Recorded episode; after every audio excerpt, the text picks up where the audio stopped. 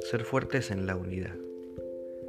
Una de las formas de ser fuertes en la vida que Jesús nos ha enseñado a lo largo del tiempo es ser firmes en nuestras convicciones y estar unidos entre los hermanos.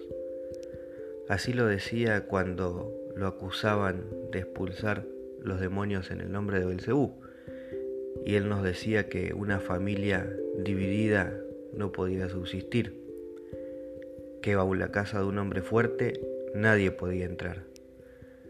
Por eso hoy te invito a que reflexiones en qué tan fuerte está siendo la unidad en tu vida, qué tan fuerte es la unidad con tu familia, con tus amigos, con tus compañeros de trabajo, con la comunidad en tu parroquia. Te invito a hacerte un poco más fuerte en la unidad, a dejar de lado los egos, los egoísmos, los pensamientos innecesarios, el juzgar.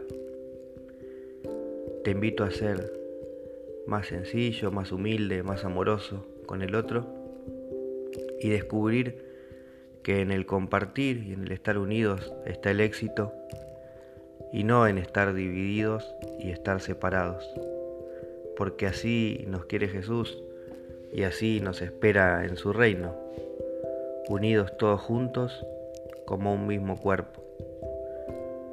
Por eso hoy pidámosle al Señor que nos permita ser cada día más fuerte en unidad, ser cada día más fuerte en comunidad, tener un gesto amoroso hacia el otro, tener un gesto sincero, un gesto que salga del corazón y que nos permita ser cada día un poco más unidos. El Señor te bendiga y te proteja, haga resplandecer su rostro sobre ti y te conceda su favor. Que el Señor te mire con benevolencia y te conceda la paz, en el nombre del Padre, del Hijo y del Espíritu Santo.